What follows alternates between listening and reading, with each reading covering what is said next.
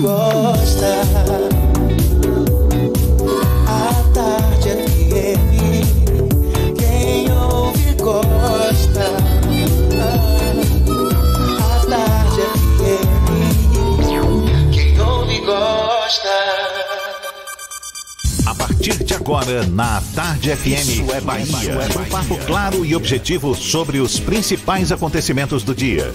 Um programa com a marca do Grupo A Tarde de Comunicação e do Bahia Notícias. Para botar tempero no começo da sua manhã. Isso é Bahia. Isso é Bahia. Apresentação: Jefferson Beltrão e Fernando Duarte.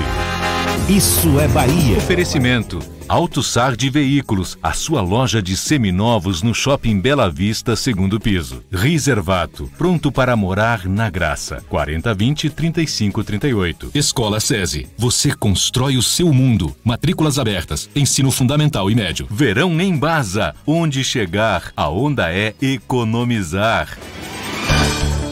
Que maravilha! Salve, salve! Bom dia! Seja bem-vindo, seja bem-vinda você também. Estamos começando mais um Isso é Bahia e vamos aos assuntos que são destaque nesta sexta-feira, 27 de dezembro de 2019. Passagem de ônibus, valor da nova tarifa deve ser divulgado até a próxima segunda-feira. Mais de 10 missas serão celebradas na Igreja do Bonfim nesta última sexta-feira do ano. Ambulantes vão aceitar cartão de débito durante o festival Virada Salvador, que começa amanhã. Arqueólogos usam três linhas de investigação para definir a origem das ruínas achadas em escavação na Praça Castro Alves. Governo do Estado confirma fechamento de escola pública no corredor da Vitória. Operação Fim de Ano, rodoviária, ferryboat e aeroporto têm esquemas especiais. Baiano Robson Conceição passa por cirurgia e só volta aos ringues em março do ano que vem. Mercado da bola, após saída de Arthur, Bahia acerta com atacante do Corinthians. Vitória anuncia reforço na zaga para a temporada 2020. São alguns dos assuntos que você acompanha a partir de agora no Isso é Bahia, como sempre, e nesta sexta-feira especialmente recheado de informação, com notícias, bate-papo e comentários para botar tempero no começo da sua manhã, junto comigo nesse clima de sexta. Fernando Duarte, bom dia! Bom dia, Jefferson. Bom dia, Paulo Roberto na operação, Rodrigo Tardio e Rafael Santana na produção.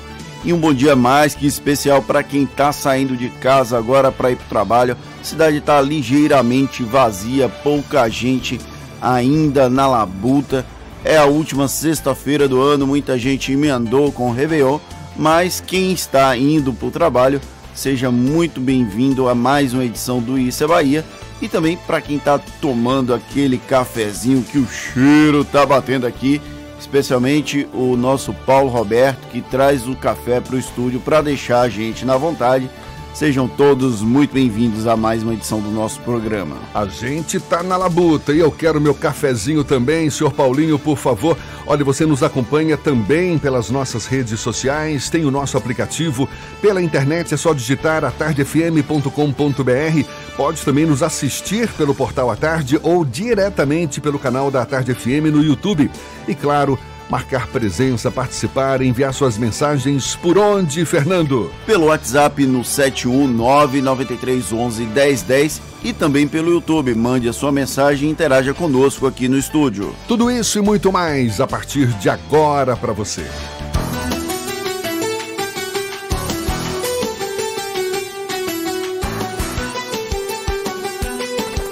Isso é Bahia.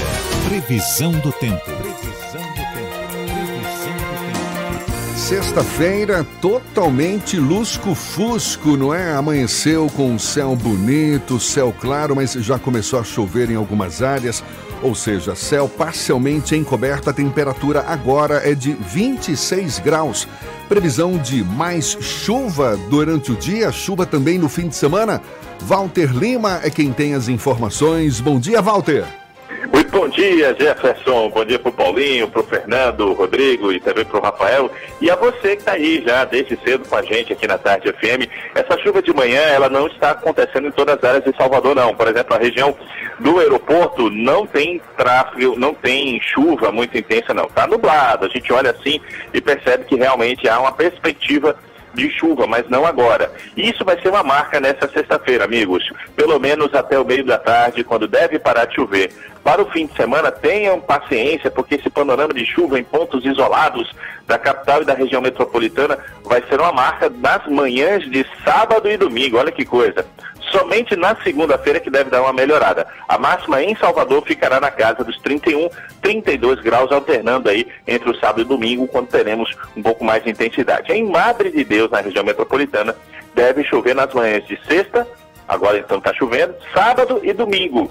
À tarde é que o tempo deve ficar mais firme, máxima de 28 graus. Em Nazaré das Farinhas, no nosso querido Recôncavo Baiano, pessoal sempre na nossa companhia, chove mais e por um período mais longo, inclusive. Domingo será com chuva e a máxima fica nos 28 graus. Alarme monitorado, perdão, é fazendo aqui, Jefferson, é, procurando um ar-condicionado econômico, conheça o split inverter da Mideia que você encontra na Frigelar. Quem entende de ar-condicionado, escolhe Mideia e Frigelar. frigelar.com.br. Portanto, Jefferson, chuva em pontos isolados na capital. É bom sair com guarda-chuva para não correr o risco de tomar um banho indesejado nesse período da manhã. Tá certo, tá combinado. Walter, tá liberado você aí para tomar seu cafezinho. Agora são sete e nove na tarde FM. Isso é Bahia. Partidos aliados ao governador Rui Costa teriam estipulado a próxima segunda-feira como data limite para que o presidente do Esporte Clube Bahia, Guilherme Belintani, decida se vai sair como possível candidato à Prefeitura de Salvador. O assunto é tema do comentário político de Fernando Duarte. Isso é Bahia. Política. A Tarde FM. A incógnita Guilherme Belintani tem data para ser solucionada. E depois que o presidente do Esporte Clube Bahia empurrou com a barriga a decisão sobre ser candidato ou não a prefeito de Salvador, pelo menos do lado do governador Rui Costa, não vai mais estender esse prazo. Primeiro, ele tomaria uma decisão até dezembro, depois até o fim do Brasileirão. Passados os dois prazos, que eram até ligeiramente coincidentes, o dirigente esportivo segue em conversas com Rui e também com o prefeito ACM Neto, e até agora permanece como a interrogação para o processo eleitoral da capital baiana. Para segmentos distintos, Belintani tem dado sinais trocados. Para conselheiros do Bahia, ele aponta o caminho que deve deixar o clube para tentar o Palácio Tomé de Souza. Para colaboradores do clube, não dá sinais de que estaria se despedindo do cargo para o qual foi eleito em 2017 para o mandato, mandato de três anos, que se encerraria em dezembro de 2020. Ele está em cima do muro e, a depender do interlocutor e do momento, figura como postulante ou não. As razões para essa indecisão são inúmeras e até agora não foram ditas publicamente. É o medo do paradigma do cavalo selado que pode não passar duas vezes. Ser presidente do Bahia era um sonho explícito de Belintani. O ex-titular da Supersecretaria de Desenvolvimento e Urbanismo da capital baiana deixou o posto para a campanha a presidente do clube.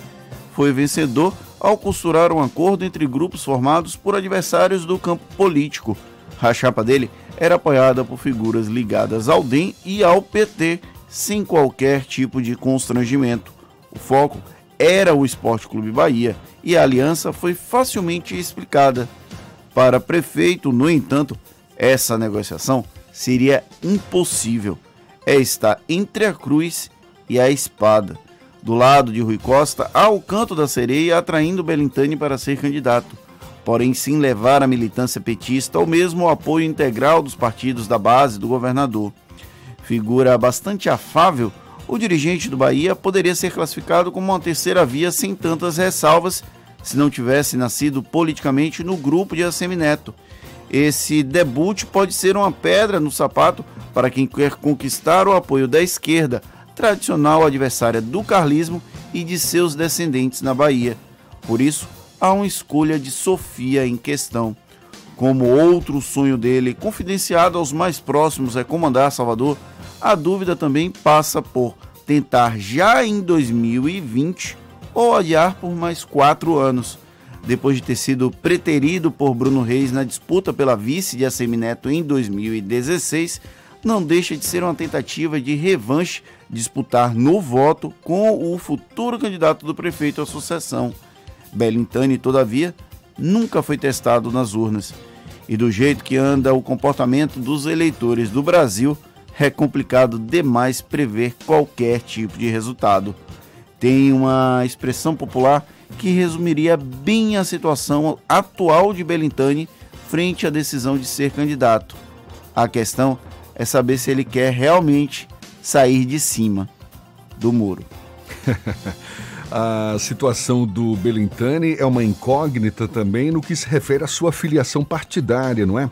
Houve um sinal de que ele poderia se filiar ao PSB, mas não tem nada fechado nesse sentido também não, né? Não houve conversas recentes com o partido da, da ex-senadora Lídice da Mata, da deputada federal, é, em de, outubro, setembro, outubro, quando Bahia estava em alta, houve essa conversa, esse prelúdio de negociação para a filiação de Guilherme Belintani ao PSB. De lá para cá não houve avanços, mas isso passa também pela costura política que deve ser feita pelo governador Rui Costa. O difícil é saber quando o Rui Costa vai colocar a mão na massa nesse processo. Tudo bem que ainda tem muita conversa pela frente, mas a ideia que se passa é de que Belintani perdeu o timing, não é?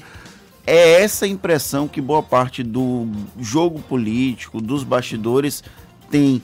Mas entre agora, dezembro e outubro, que é o período da eleição, tem um bom espaço de tempo. Belintani, nas pesquisas que já foram divulgadas até agora, ele mantém um nível de desconhecimento da população bem alto e também um índice de rejeição relativamente baixo no comparativo com outras candidaturas. E isso pode ser um diferencial nesse processo político eleitoral.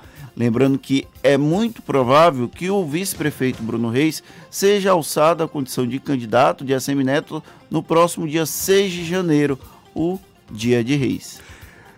Muito bem, agora são 7h15 aqui na Tarde FM. Um assunto também super interessante, Fernando. As escavações ali nas imediações da Praça Castro Alves. Pois é, arqueólogos estão, estão, digamos, estudando três linhas de investigação para confirmar a origem das ruínas achadas durante escavações de uma obra na região da Praça Castro Alves, aqui em Salvador. A hipótese inicial é de que as ruínas podem ser do antigo Teatro São João, datado do século XIX. Existe a hipótese também de que pode ser anterior ao teatro e também a hipótese de que a estrutura pode ser posterior ao Teatro São João, que foi um dos maiores centros culturais da Bahia durante mais de 100 anos. De acordo com arqueólogos, um estudo deve apontar a real origem. As pesquisas na região são feitas desde a descoberta entre novembro e dezembro, durante as escavações com retroescavadeira. A previsão é de que o trabalho em campo termine em até uma semana.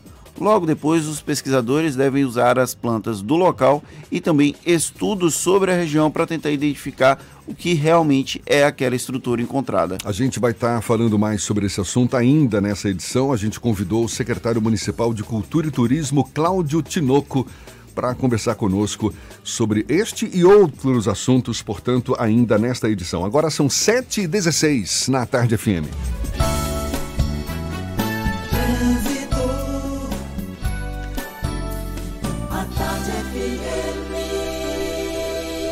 Oferecimento. Último feirão do ano, Bahia VIP Veículos. Não perca, Avenida Barros Reis, Retiro. Link dedicado e radiocomunicação é com a Softcomp.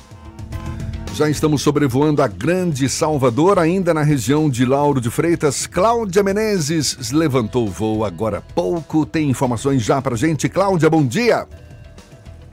Bom dia para você também, Jefferson. Bom dia aí para toda a turma do Isso é Bahia. Isso mesmo, acabamos praticamente de decolar. Estamos aqui acompanhando a movimentação aqui na região de Lauro de Freitas. E se você está na região do aeroporto, vai passar o final de semana aí nas praias do litoral, ou até mesmo a virada do ano, a estrada do Coco está livre, viu? E movimento muito tranquilo também no sentido Salvador, para você que vai passar pela estrada do Coco aqui em Lauro de Freitas. E ainda movimento também super tranquilo no pedágio. Boas notícias aí para você.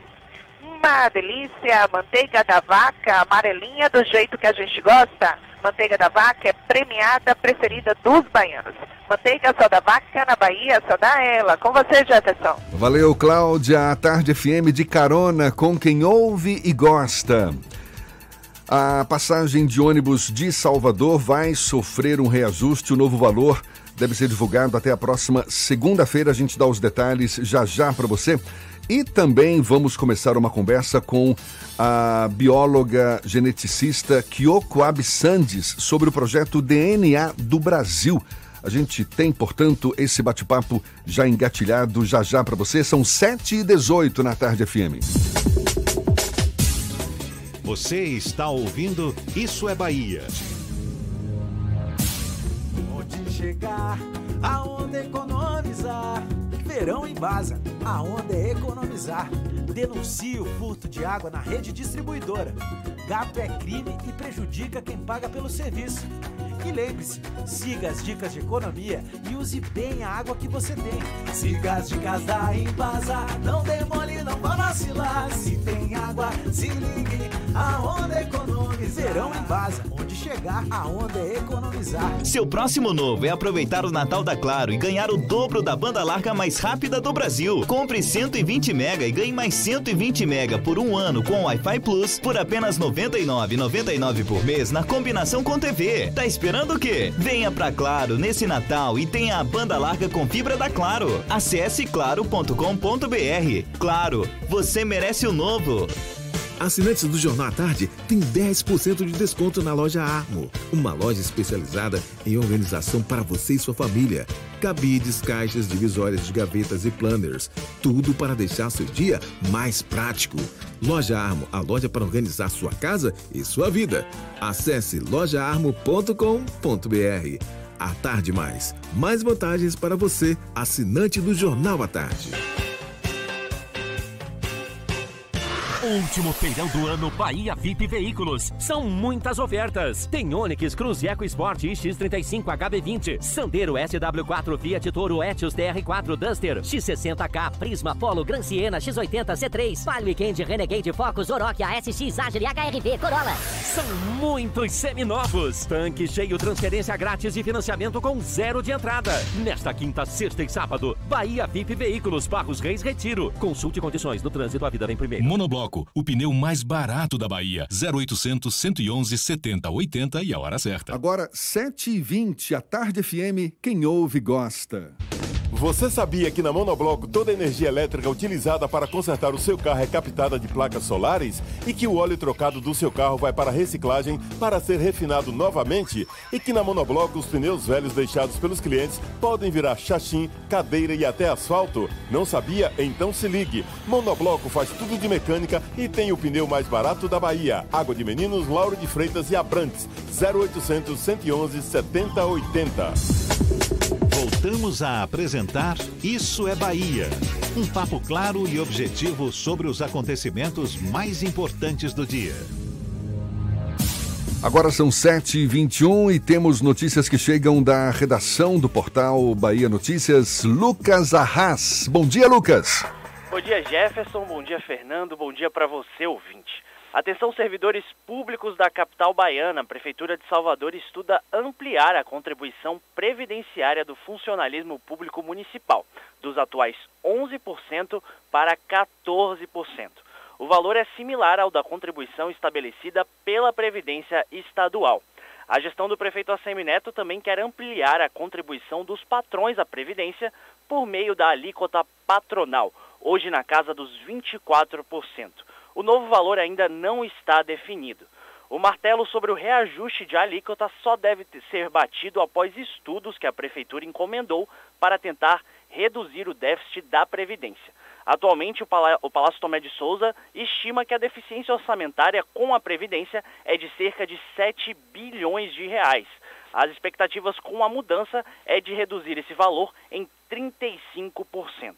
Lembrando que essas alterações municipais na Previdência devem ser analisadas pelos vereadores e também são resultados de mudanças aprovadas em Brasília. E já que a gente falou de vereadores, a Câmara Municipal de Salvador gastou 5 milhões de reais com abono natalino para os servidores da casa. Às vésperas do ano eleitoral que teremos em 2020, os vereadores deram aos seus servidores 5 mil reais de extra em dezembro, pago além do salário e de outros vencimentos como o 13 terceiro. O extra natalino foi muito bem recebido nos corredores da Câmara, inclusive entre os assessores dos vereadores, sendo 30% maior do que o ofertado no último ano. Os servidores comissionados que receberam esse presentão de Natal desempenham funções auxiliares aos mandatos dos vereadores, inclusive o de captar votos e fortalecer as bases eleitorais. Eu sou Lucas Arraes, direto da redação do Bahia Notícias, para o Isso é Bahia. É com vocês, Jefferson e Fernando. Valeu, Lucas. Muito obrigado. Agora são 7h22. Olha só, o projeto DNA do Brasil, liderado por uma cientista brasileira da USP, vai identificar as principais características genéticas dos brasileiros para que seja possível prevenir e tratar doenças, além de mapear os ancestrais da população. A iniciativa, lançada neste mês, será o primeiro projeto de sequenciamento de DNA em larga escala no país e vai inserir o Brasil no mapa mundial dos estudos genômicos. A gente vai entender um pouco mais sobre o projeto DNA do Brasil, conversando agora com a bióloga geneticista Kyoko Absandes que foi convidada a participar da pesquisa na Bahia. Ela que também é professora de pós-graduação da Fiocruz e bióloga da Singular Medicina de Precisão. Bom dia, seja bem-vinda, doutora Kyoko Absandes. Bom dia, bom dia ouvintes da a Tarde FM e do programa Isso é Bahia. É uma satisfação estar aqui. Obrigado pelo convite, Jefferson e Fernando prazer é todo nosso. Esse projeto ele pretende estudar a fundo o DNA de 15 mil brasileiros. Como é que a Bahia está inserida nesse projeto? Pois é, é eles vão utilizar, na verdade, uma amostra de um outro projeto que já vinha sendo desenvolvido há uns 10 anos, que é o chamado Projeto ELSA. Então, tem é, amostra né, da Bahia do, e de outros estados. São Paulo, Rio Grande do Sul, mas também eu acho que ainda está faltando alguma coisa, né? O que, por exemplo? É, eu acho que não tem nenhum representante, por exemplo, do Norte. Então a gente vai responder algumas perguntas, é claro. E a população brasileira é uma população extremamente heterogênea. A gente já observou que existe uma diferença regional. Então, a, a população do norte, ela tem uma constituição e uma contribuição ameríndia maior do que a população do sul e do norte, ou do nordeste. A população do nordeste tem uma contribuição africana maior do que das outras regiões. E a população do sul tem uma contribuição europeia muito maior do que as outras regiões. Então, para você ter uma uniformidade de informação, na verdade, a gente teria que ter uma amostragem também de todas as regiões, né? E não é o que está acontecendo? O que tá Ainda previsto? não, mas não invalida o trabalho, né? Porque eu acho que a gente tem uma amostragem muito interessante. Com certeza tem variações nessas regiões, mas a gente vai ter uma resposta muito, é, eu acho, muito próxima do real da população brasileira mas ainda vai ficar faltando alguma coisa. Mas é assim mesmo que a gente começa, né? E, e, e o grande objetivo desse projeto, dessa pesquisa, é, é o que exatamente? É, na verdade, isso é um projeto de genética de populações. Então, a genética de populações é uma área da genética que estuda o que a gente chama de diversidade genética das populações. O que, é, o que significa isso? É estudar todos os variantes genéticos que tem no material genético, ou seja, todas as mutações. Então, nós todos temos os mesmos genes, porque somos indivíduos da mesma espécie, mas nós temos variantes diferentes do mesmo gene. E é isso que faz a gente ser diferente. Então nós somos, se você olhar aqui, todos os indivíduos são fenotipicamente diferentes. Não tem nenhum igual ao outro. Essas diferenças são determinadas por essas variações no material genético. Esse projeto é um desdobramento com foco no Brasil do projeto Genoma? É. Quer dizer, o, ele só é possível pelo por causa do projeto Genoma. É possível através o projeto Genoma, projeto que, Genoma. Que, que desvendou o código genético, não é isso? Exatamente. Do ser humano, não é Exatamente. Isso? Então, é, projeto genoma significa é, você determinar a sequência de nucleotídeos, que são as unidades do material genético, de todo o genoma do indivíduo. De todo ser humano. De todo ser humano. Então, todos nós temos os mesmos genes, aquilo que eu estava falando, não é? mas nós não temos os mesmos variantes genéticos. Então, nós temos variantes genéticos diferentes.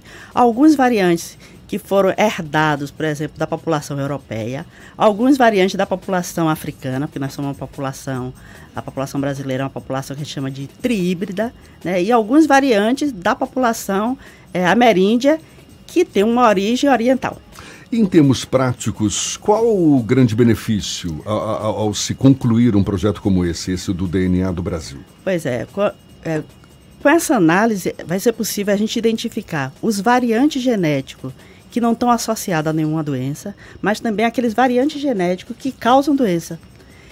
Tanto é, um variante que a gente chama de primariamente causador de doença, quer dizer, você tem uma alteração no material genético e uma doença associada, com pequenas variações em vários genes que, no conjunto, leva a uma suscetibilidade a alguma doença. Por exemplo, as doenças comuns, é, cardiopatia, hipertensão, diabetes, que a gente chama de doenças comuns, por, por serem frequentes, elas não são determinadas por um único gene, nem por um variante em um único gene. São determinadas por vários genes. Por exemplo, hipertensão tem mais de 200 genes associados. E cada gene desse pode ter 500 variantes, 600 variantes. A gente tem, por exemplo, é, um gene que está muito associado a câncer de mama e ovário, que tem mais de mil variantes genéticos no mesmo gene. E as pessoas, cada um tem, sei lá, 10, 12 variantes. E alguns variantes estão associados à doença e alguns não. Esse mapeamento genético que o projeto se propõe também vai, vai trazer um panorama mais claro de como a população brasileira se formou de 1500 para cá, porque pelo que a senhora falou, ele já tem se uma noção de que a população da região norte tem uma concentração ameríndia, a população do Nordeste uma concentração um pouco maior de genes africanos, tem essa noção, mas nunca foi nada é, documentado através de um, de um projeto como esse, né? Exatamente. Esse projeto ele vai quantificar. Então, eu já fiz alguns trabalhos nessa área, inclusive projetos assim, foi doutorado e mestrado de alguns alunos meus, mas a gente trabalhou com uma quantidade pequena de genes. E esse ele vai trabalhar com todos os genes, né? Então a gente vai ser possível a gente dizer assim, é, a população, por exemplo, da Bahia tem 40% de contribuição africana, porque a gente sabe quais são os marcadores que são de origem africana e que pode ter vindo para cá com essa migração migração entre aspas. a mesma coisa é, para a população europeia. Então, por exemplo, a gente migração tem, forçada. É. A gente, eu trabalhei mais de 10 anos com câncer hereditário, né? E uma das mutações que a gente encontrou mais frequente nas pacientes com câncer de mama é uma mutação, aqui na Bahia, né? É uma mutação de origem é, espanhola da Galícia. E tem uma explicação histórica porque a maioria dos espanhóis que se estabeleceram aqui em Salvador eram de origem galega. E foi a mutação que a gente encontrou mais frequente nessa população. Então, serve também para isso, para a gente mapear as áreas onde determinada doença vai ser. A população é mais suscetível a alguma doença, como é, a gente usar essa informação para fazer uma triagem mais rápida de algumas doenças. Então, se o paciente chega com câncer de mama e me diz que tem ascendência espanhola, a primeira coisa que eu vou pesquisar é essa mutação. Entendi. E isso facilita no processo de tratamento Exatamente, porque você tem uma resposta, um diagnóstico muito mais rápido. Né? E isso a gente conseguiu fazer com vários pacientes nossos. A gente conseguiu é, determinar rapidinho, às vezes em uma semana, qual era a mutação que ele tinha e já começar um tratamento direcionado. E é importante também porque esses variantes genéticos, muitos deles estão associados com resposta a medicamento. Então, tem algumas variantes que o indivíduo tem que ele tem efeito colateral a algumas drogas, e isso é genético, essa variante, é, essa característica é uma característica genética, como, que a gente vê assim, ah, duas pessoas têm a mesma doença, um responde bem a um tratamento, o outro não. A diferença está na droga? Não, a diferença está no indivíduo. Então, eles são geneticamente diferentes e respondem de forma diferente. O escopo de 15 mil, da, a base de 15 mil pesquisados é pequeno com relação ao universo né? brasileiro. Né? Qual seria o universo ideal, a gente trabalhando com uma perspectiva de, de qual seria a quantidade, amostra, amostra ideal, né? para que a gente tivesse um panorama um pouco mais preciso da população brasileira como um todo? É difícil, né, a gente, a gente estabelecer isso porque a gente tem o que a gente chama, do ponto de vista genético, de pequenos isolados. Mesmo quando você faz uma, uma amostragem aleatória, você calcula, vamos supor, é, vamos analisar 10% da população você pode coletar em um determinado, por exemplo, na Bahia, 10% e não está representando a Bahia. Porque a gente fez um trabalho, por exemplo, no, município aqui, que é Mas para isso tem critérios científicos, tem, não é? Tem Até critérios definir, estatísticos. Tem, definir uma tem, amostra sim. que seja fiel tem. ao universo pesquisado. É, normalmente a gente faz assim, a gente olha os marcadores que a gente vai usar para poder é, fazer é, esse cálculo, tanto de de doença, né, de marcadores associados à doença, como marcador de ancestralidade, a gente olha o marcador que é menos frequente na população. E a partir disso aí você faz o cálculo. Então, quantos indivíduos eu preciso pegar para encontrar esse marcador que é pouco frequente? Aqui na Bahia, quantos que vão ser pesquisados? Aqui da Bahia, não sei exatamente o número não. Eu sei que o total é 15 mil, mas agora no, no, nesse primeiro momento só vamos analisar 3 mil. E aí vai selecionar desses 15 mil, 3 mil Ah. vão ser é, sorteados, né, aleatoriamente. E aí vai ter uma parte que é da Bahia e de outros Quer estados. dizer que essa amostra de 15 mil, ela não está obedecendo um critério científico para ser fiel É à ela- população brasileira? Ela não foi coletada com esse objetivo. O objetivo, como ela é de um outro projeto que vai ser aproveitado para isso, né, que é uma população que está muito bem acompanhada do ponto de vista clínico, ela vai ser aproveitada para isso porque a gente tem outras informações. Mas se a gente fosse fazer esse trabalho só pensando é, em mapear todos os variantes genéticos da população, eu acho que aí a escolha teria que ser diferente. Uhum. Mas tudo isso tem um custo muito alto, né? Como você já tem uma população, uma amostragem é, muito bem caracterizada, ela vai dar uma resposta muito próxima do, do real. Como Mas- funciona o, o financiamento dessa pesquisa? A senhora falou agora que é muito caro esse tipo de projeto. Eu vou E- pedir para... Sim, você quer concluir a pergunta? É, por favor, gente. Por favor, e diga. como funciona, além de como funciona o financiamento, se existe algum tipo de perspectiva que a pessoa, por exemplo, queira fazer o mapeamento por conta própria e se esse resultado pode ser disponibilizado para pesquisa. Vai que, né? Mas a, a resposta fica para depois do intervalo. Isso, vou pedir para a bióloga geneticista Kyoko Abissandes para segurar a resposta para já já. Agora, 25 para as 8 na tarde FM.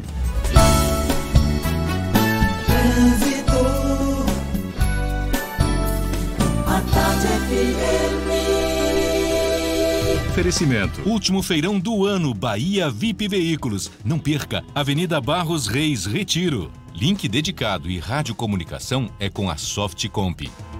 A gente fala agora com Cláudia Menezes, de olho nos motoristas nesta sexta-feira, que está com cara de feriado ou não, Cláudia? Mais ou menos, viu, Jefferson? Depende da região. Por exemplo, se você vai sair de Itapuã e quer chegar no centro da capital, a paralela agora é a melhor opção. Evite a orla aí, tem um trecho de intensidade entre Itapuã e Piatã. A Dorival Caymmi também tem pontos de intensidade em direção à orla. Agora, no final da paralela, eu tenho que avisar, só tem uma movimentação mesmo, uma movimentação maior no acesso à rodoviária, viu? Já tem lentidão ali naquele acesso ao terminal. Por isso, se você vai viajar agora cedo, é bom se apressar. Não deixa para a última hora, não. Última chamada para se cadastrar na promoção Use Caixa Elo. Concorra a mil reais por dia e uma casa mobiliada por mês. Acesse usecaixaelo.com.br e participe. Vem, vidão! Contigo, Jefferson. Valeu, Cláudia. A Tarde FM de carona com quem ouve e gosta. E olhe, em instantes, governo do estado confirma fechamento de escola pública no corredor da Vitória. Operação fim de ano, rodoviária, ferryboat e aeroporto tem esquemas especiais. E a gente retoma a conversa com a bióloga geneticista Kyoko Absandes sobre o projeto DNA do Brasil, no qual a Bahia também está inserida. Agora, 22 para as 8 na tarde FM. Você está ouvindo Isso é Bahia. Aqui é trabalho, aqui é trabalho de noite e de dia. Aqui é trabalho, aqui é trabalho, meu nome é Bahia. Sou baiano, sou nordeste, terra mãe minha nação. Onde tem o G de gente, tem também G de gestão. Aqui é trabalho, é tamanho G como nunca se viu. Aqui é trabalho, é o melhor governo do Brasil. Governo do Estado, Bahia, aqui é trabalho. O verão é MPB, é samba, é rock, funk, tem um charme especial pra você. No verão tem a sintonia de quem ouve todo dia.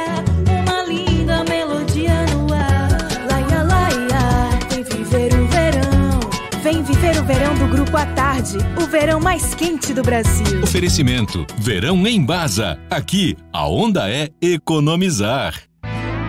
Neste fim de ano, acredite, você tem a chance de dirigir um Lexus. Últimas unidades do Lexus UX 250H por 169.990 e não para por aí. A Lexus Salvador escolheu uma condição imperdível. Aliás, duas. E agora é você quem escolhe. Toda a linha Lexus com taxa zero ou super bônus no seu seminovo de qualquer marca. E ainda, oito anos de garantia no sistema híbrido e recompra garantida no plano Lexus Privilege. Lexus Salvador, paralela ao lado da Terra Forte. O trânsito dê sentido à vida. Você sabia que na Monobloco os pneus velhos deixados pelos clientes podem virar chachim, cadeira e até asfalto? E que a Monobloco apoia o esporte amador e a cultura? E que também na Monobloco uma parte do lucro do serviço do seu carro você pode direcionar para algumas instituições beneficentes? Não sabia? Então se ligue. Monobloco faz tudo de mecânica e tem o pneu mais barato da Bahia. Água de Meninos, Lauro de Freitas e Abrantes. 0800 111 7080. Em cada canto que eu passo, em toda a Bahia se vê a força do G de gente que faz o baiano crescer.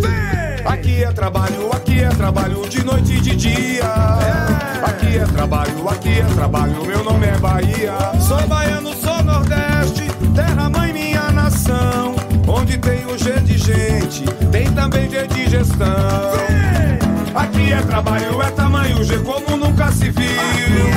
Aqui é trabalho, é o melhor governo do Brasil. Aqui é trabalho, é tamanho G como nunca se viu. Aqui é trabalho, é o melhor governo do Brasil. Fez metrô, vem aí VLT. Fez Hospital da Mulher e Couto Maia e tá terminando o Hospital Metropolitano. Ixi, é o melhor governo do Brasil. Governo do Estado, Bahia, aqui é trabalho. Central Papelaria, os melhores preços e a maior variedade em material escolar e escritório da Bahia e a hora certa. Agora faltam 20 minutos para as 8 horas. A Tarde FM, quem ouve gosta. Um bom dia para você. Variedade assim você nunca viu. 3369 mil é só ligar. 3369 mil. Central Papelaria, você encontra tudo em material escolar. Tudo pro seu escritório, variedade fácil de estacionar. 3369 Ligue 3369 mil, a maior variedade em material escolar e de escritório. Central Papelaria Lauro de Freitas. 3369 mil Voltamos a apresentar Isso é Bahia. Um papo claro e objetivo sobre os acontecimentos mais importantes do dia. Agora são 7h41, a gente retoma a conversa com a bióloga geneticista Kyoko Abisandis sobre esse projeto DNA do Brasil, que vai identificar as principais características genéticas dos brasileiros para que seja possível prevenir e tratar doenças. A bióloga Kyoko Abisandis conversa com a gente. Agora, primeiro, vamos lá à redação do Portal à Tarde. Thaís Seixas tem notícias para gente. Thaís! Oi Jefferson, bom dia, bom dia Fernando e a você que acompanha o Isso é Bahia. Hoje no Portal à Tarde você confere que o Fundo de Financiamento Estudantil FIES será reformulado. Uma das mudanças aprovadas pelo Comitê Gestor é de que o programa vai passar a exigir a nota mínima de 400 pontos na redação do Enem. Já a nota das provas objetivas continua com o mínimo de 450 pontos. Além disso, a partir de 2021, o FIES pode sofrer redução na oferta de vagas. Também ficou mais difícil mudar de curso dentro da instituição de ensino. Para conseguir transferência, os estudantes precisam ter resultado igual ou superior à nota de corte do curso desejado. Por outro lado, foram flexibilizadas as regras do PFIES, modalidade mantida por fundos constitucionais de desenvolvimento e por bancos privados. Para contratar essa modalidade, não é mais necessário ter feito o Enem e também não há mais limite de renda. E olha só, 6,2 milhões de pessoas no Brasil têm como ocupação o serviço doméstico remunerado. É o que aponta o levantamento do Instituto de Pesquisa Econômica Aplicada, o IPEA, com dados referentes ao ano passado. Do total, 92%, ou 5,7 milhões de pessoas, são mulheres, das quais 3,9 milhões são negras. Em 2018, também foi constatado um aumento no número de idosas que se tornaram parte da categoria, com o índice saltando de 3% para 7%, em relação aí ao ano de 1995. No primeiro ano da série, a média de mulheres no trabalho doméstico era de 17,3%, que caiu para 14,6% em 2018. Entre as mulheres brancas, o indicador passou de 13,4% para 10%, enquanto das mulheres negras baixou de 22,5% para 18,6%. O trabalho doméstico assume variadas formas, né, como as atividades desempenhadas aí por diaristas, babás, jardineiros e cuidadores. Essas e outras notícias estão aqui no portal atardeatarde.com.br. Volto com você, Jefferson. Valeu, Thaís. Agora, 17 para as 8, e agora sim a gente retoma a conversa com a bióloga geneticista Kyoko Absandes. Ficou uma pergunta no ar, não foi, Fernando? Eu perguntei sobre o financiamento desse tipo de pesquisa e se é possível que a pessoa procure uma instituição privada para fazer o um mapeamento genético e de alguma forma colaborar com a pesquisa. É, normalmente esses financiamentos eles são públicos, né? Pesquisa, principalmente esses são desenvolvidos por instituição pública, como universidade, Fiocruz. Então, essa fase inicial foi financiamento todo público.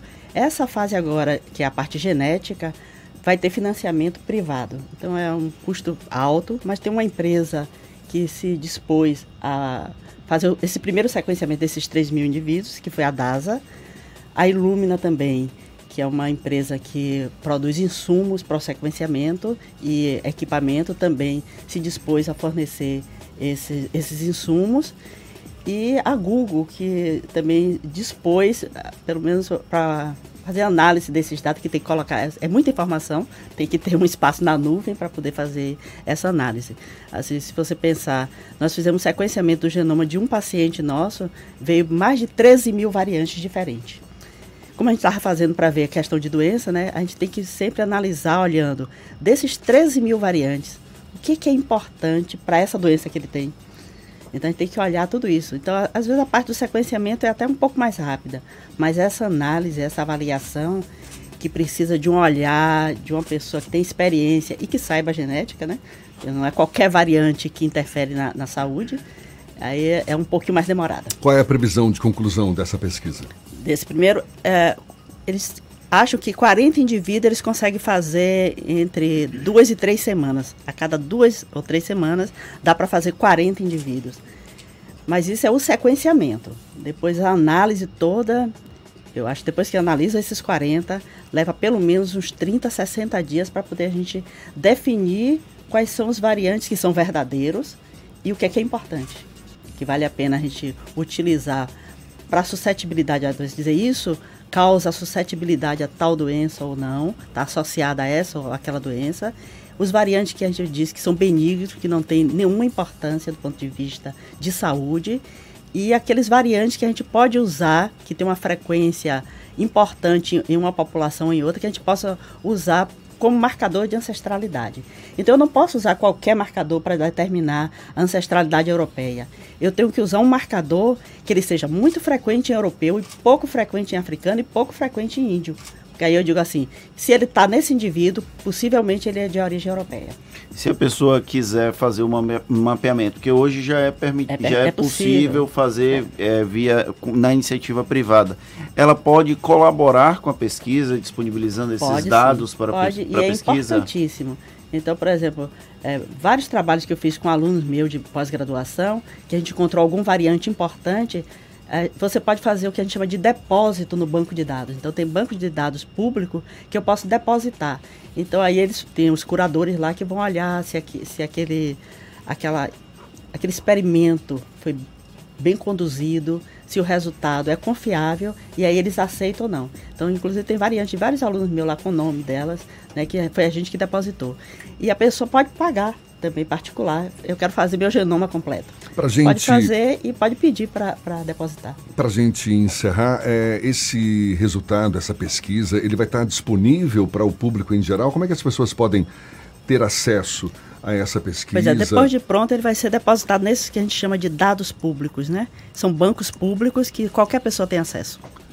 Tá certo. Então, bióloga geneticista Kyoko Absandes, também professora de pós-graduação da Fiocruz, ela que também é bióloga da Singular Medicina de Precisão, conversando conosco aqui sobre esse projeto DNA do Brasil, que é liderado por uma cientista brasileira, né, que é da Universidade de São Paulo. Da USP. Da USP, lá de São Paulo, para identificar com, com mais precisão características genéticas dos brasileiros. Muito obrigado pelos seus esclarecimentos e um bom dia. Bom dia, muito obrigada a vocês. Agora são 7h48 na Tarde FM. Isso é Bahia. Economia. A Tarde FM. Bom dia, Jefferson. Bom dia, Fernando. Bom dia, ouvintes da Rádio A Tarde FM.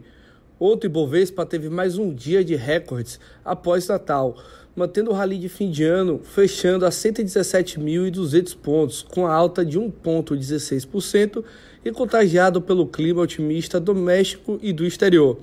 Os investidores locais aguardam os dados de desemprego medidos pelo PNAD, que serão divulgados pelo IBGE na manhã de hoje, na expectativa de que demonstre um aumento do crescimento do mercado de trabalho brasileiro. No exterior, as bolsas americanas também fecharam em máximas históricas, com a disparada de ações de consumo como da Amazon, após números animadores de vendas no Natal.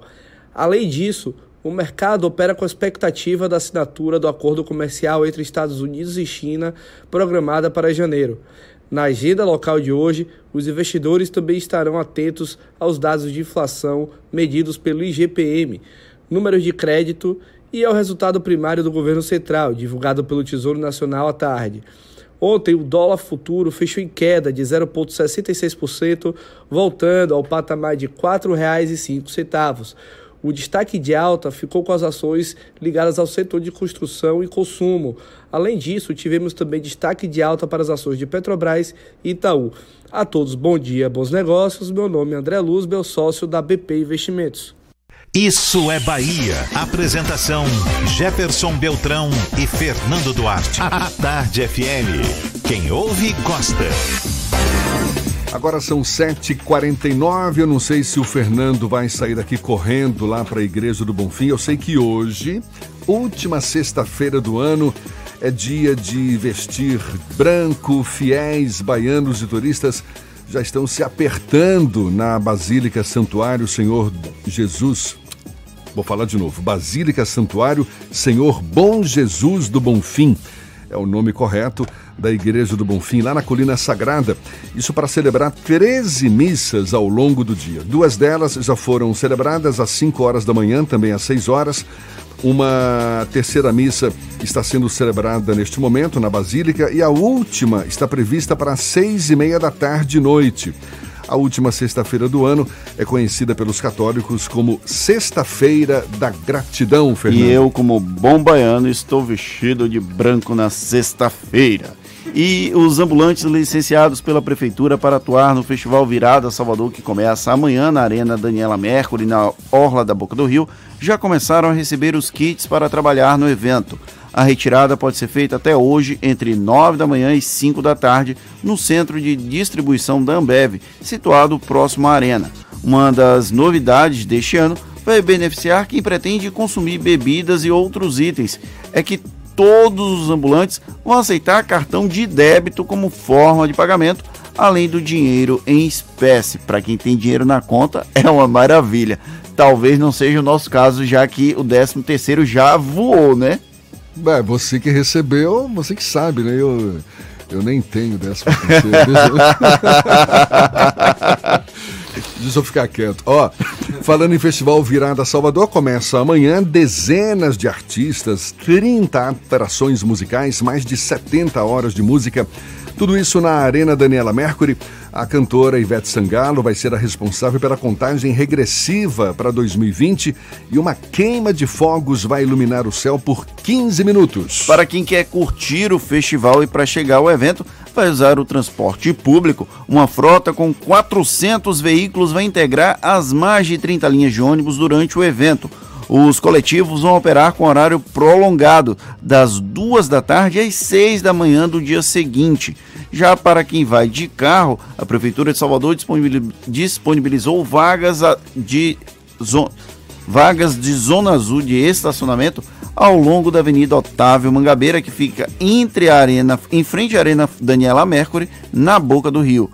Os preços variam entre 3 e 12 reais. Você tá doido para que o ano acabe, né, Fernando? Rapaz, é porque aqui faltou um dia no lugar e aí me deixou confuso. Rafael Santana tá boicotando a gente aqui no estúdio. Olha, a segurança do público vai ser reforçada com a Guarda Municipal, que também vai atuar no Festival Virada Salvador a partir de hoje até a próxima quarta-feira.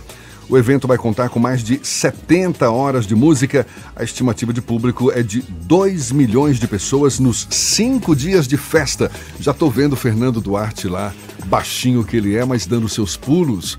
Todo mundo vai ver vou estar na grade lá gritando: Uhul, simbora! Quem é, é aguenta? É bola que segue, né? É bola, é que, bola segue. que segue. tá certo. E o CRAS, Centro de Referência da Assistência Social, vai ser inaugurado hoje na rua da Cacimba, no bairro de Itapuã. A unidade vai funcionar de segunda a sexta-feira, das 8 da manhã ao meio-dia e de 1 às 5 da tarde. De acordo com a Prefeitura, o CRAS contou com investimento de quase 460 mil reais entre equipamentos e obras e capacidade para realizar aproximadamente 450 atendimentos socioassistenciais por mês. Entre os serviços ofertados à população estão o cadastramento e a atualização do cadastro único para programas sociais do governo federal, como o Bolsa Família educação financeira e orientação jurídica. Tem mais notícias para você, mas vai ficar para depois. Agora são 7h55, a gente volta já já para falar para toda a Bahia. É um instante só, não saia daí não. Aumente o volume. Isso é Bahia.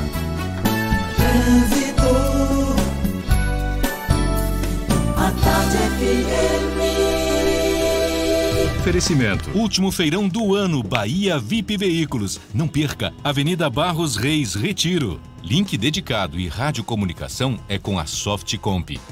Pessoal aqui não faz eu me esquecer de você não, Cláudia Menezes. Tudo bom, Cláudia? Novidades pra gente aí? Não é igual filme não, né, Jefferson? Esqueceram de mim. Você não vai esquecer de mim, não. Eu sei. Olha, movimento com bastante intensidade, Jefferson, agora na Cidade Baixa. Está acompanhando essa movimentação. Na Jequitaia, na Engenheiro Oscar Pontes também, tá? Com fila de veículos no ferryboat. Por isso, se você vai para a ilha, é bom se apressar. E se você vai sair da rótula do abacaxi, a Bodocó é a melhor opção para você chegar nessa região da Cidade Baixa, tá? Está fluindo melhor que a Via Expressa, que já tem lentidão agora no acesso à Jequitaia. Só na Bremen, toda linha com condições imbatíveis. Novo gol completo a partir de 38.990 e taxa zero. Bremen, Arraial do Retiro. Fone 3380 8000. É com você, Jefferson. Obrigado, Cláudia. A Tarde FM de carona com quem ouve e gosta. Agora sim tem intervalo e a gente volta para falar para toda a Bahia já já. 7h55 na Tarde FM. Você está ouvindo Isso é Bahia. E atenção, chega uma nova Chevrolet. Colômbia atrai clientes. Condição facilitada. Já virou notícia? Colômbia, a Chevrolet que mais cresce em Salvador. Onix Joy 1.0 1920 por 35.600 para PCD. Novo Onix Plus LS 1920 por 44.700 para taxista. E ainda te auxiliamos na retirada das isenções. Colômbia Chevrolet, Avenida Luiz Eduardo, 3404-2040. Consulte condições. No trânsito do Alô, Salvador! Alô, Salvador! Salvador, nessa semana de Natal, teve presente da prefeitura para a população, hein? Teve sim, o tráfego nos dois primeiros viadutos do sistema BRT foi liberado. Agora sim vai desafogar o trânsito naquela área do Parque da Cidade. Era complicado ali, um dos principais gargalos. Só de não precisar mais fazer retorno para entrar ou sair do Itaigara na região da Avenida CM Salvador. Um alívio. E se ligue, cada viaduto tem três faixas, sendo duas para veículos e uma para o transporte coletivo. Confortável e rápido. Um dos viadutos vai funcionar no sentido Parque da Cidade Lucaia e o outro para quem vai do Iguatemi em direção ao Parque da Cidade. Lembrando que esse trecho do BRT fica 100% pronto no final de 2020. E o trecho 2, que segue até a Estação da Lapa, passando pela Juraci Magalhães e Vasco da Gama, já está em fase de licitação. Prefeitura de Salvador. A prefeitura que mais trabalha no Brasil.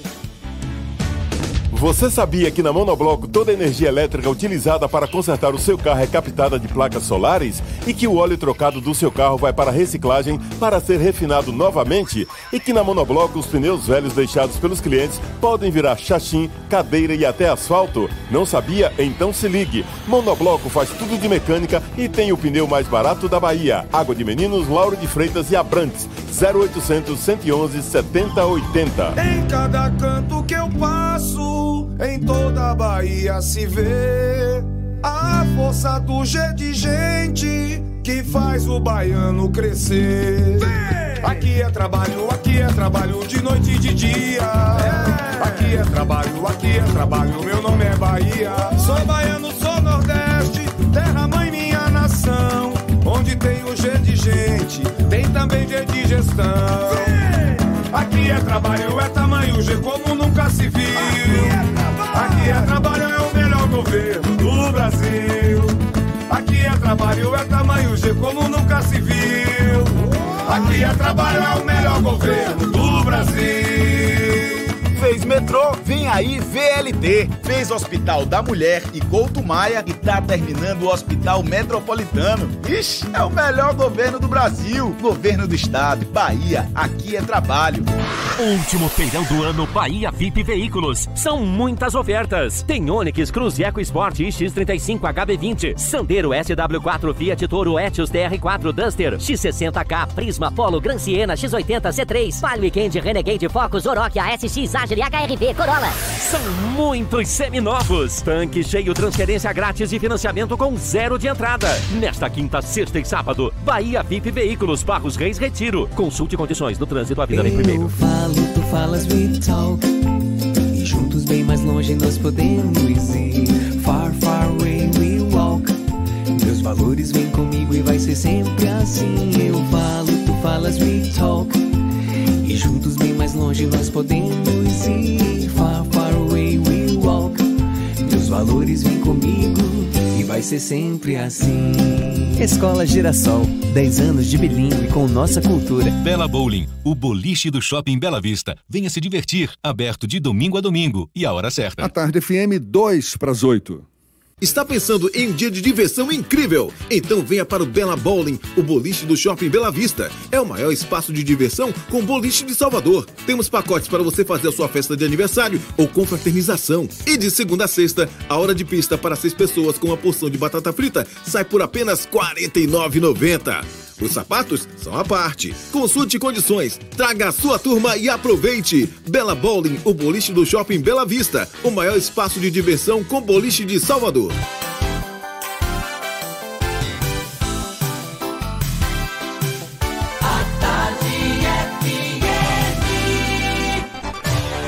Atenção, emissoras afiliadas à Tarde FM. Em 5 segundos, isso é Bahia para todo o estado.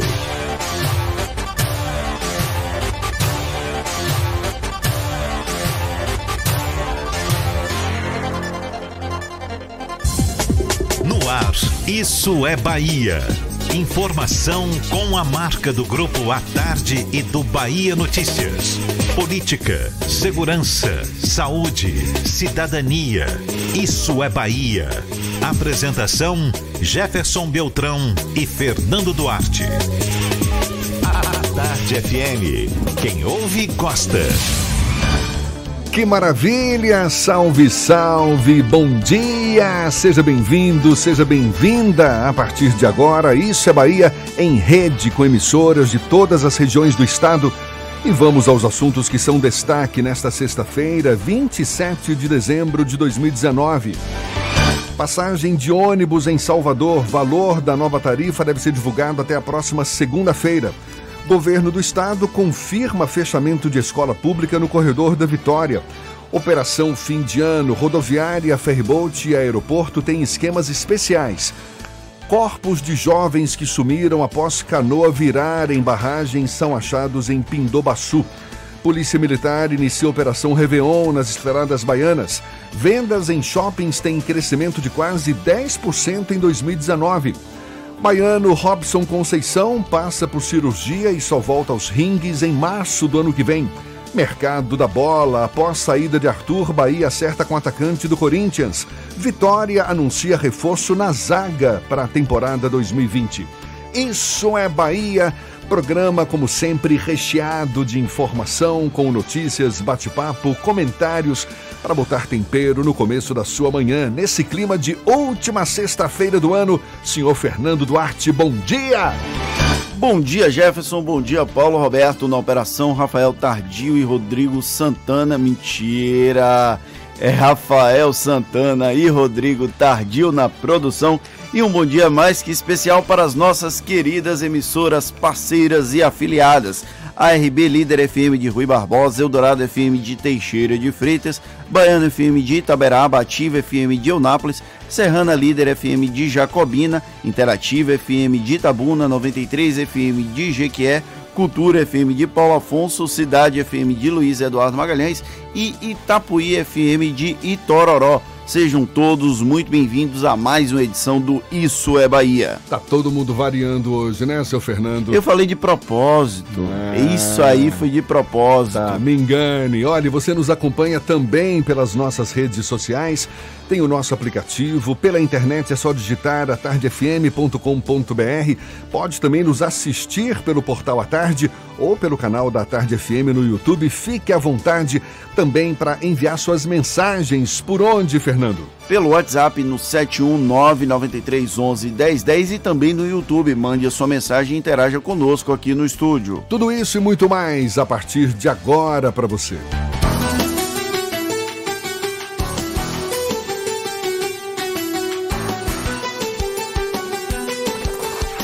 É Bahia. Previsão do tempo. Previsão do tempo. Previsão do tempo. Em Salvador, a sexta-feira amanheceu com o céu claro, depois ficou um pouco mais nublada, choveu em algumas áreas. Existe a previsão de chuva em áreas isoladas pela manhã, tanto hoje como também sábado e domingo. Agora, o sol certamente vai prevalecer e no interior do estado, sol, chuva. Walter Lima é quem tem as informações. Bom dia mais uma vez, Walter. Bom dia mais uma vez, Jefferson, a todos no estúdio e a você em toda a Bahia nos acompanhando. A gente fala com todos os nossos amigos ali na região do extremo sul do estado, em especial Teixeira de Freitas e cidades que ficam ali no entorno. Temos 23 graus nesse momento e chuva ao longo do dia em algumas áreas. Somente à noite é que o tempo deve melhorar, Jefferson. No sábado, há previsão inclusive de tempestade com relâmpagos no final da manhã e início da tarde. No domingo, teremos mais chuva e relâmpagos. Cuidado, inclusive, quando você for sair de casa por conta dos relâmpagos. A máxima deve chegar aos 30 graus. Saindo de uma ponta, vamos agora para a Chapada Diamantina, falar com os nossos amigos em Rui Barbosa e cidades do entorno. A Feira Livre, inclusive, da cidade de Rui Barbosa, Jefferson, é uma das atrações da cidade. Temos um clima ameno nesse início de sexta-feira, faz 22 graus, e amanhã é marcada por chuva. À tarde o tempo vai abrindo. Isso se repete também no sábado, onde há previsão inclusive de relâmpagos na região da Chapada. No domingo deve chover um pouco mais e por um período um pouco mais longo ao, ao longo do dia, né? E a máxima na região será de 34 graus. Procurando um ar-condicionado econômico, conheça o Split Inverter da Mideia, que você encontra na Frigelar. Quem entende de ar-condicionado, escolhe Mideia e Frigelar. frigelar.com.br. É contigo, professor. Valeu, Walter. Agora 8 e 6 na Tarde FM. Isso é Bahia. O Diretório Municipal do PT se reúne hoje em Salvador com a pretensão de tentar diminuir a lista de pré-candidatos à prefeitura da capital baiana. O assunto é tema do comentário político de Fernando Duarte. Isso é Bahia. Política. A Tarde FM. Pois é, Jefferson, a direção soteropolitana do PT se reúne nesta sexta-feira com os candidatos para tentar diminuir a lista desses pré-postulantes a prefeito de Salvador.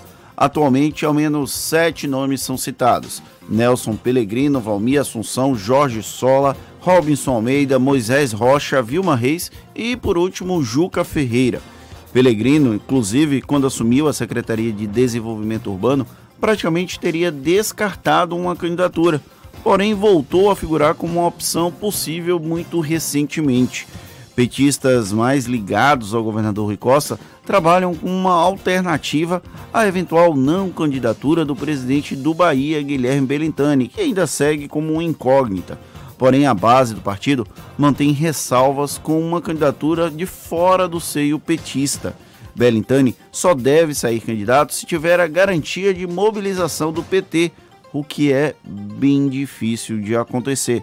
Às vezes nem o próprio PT mobiliza o PT.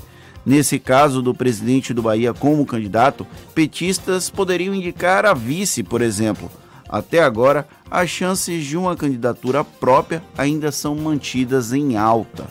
Os petistas querem ter um candidato a prefeito para tentar aumentar a bancada de vereadores em 2020.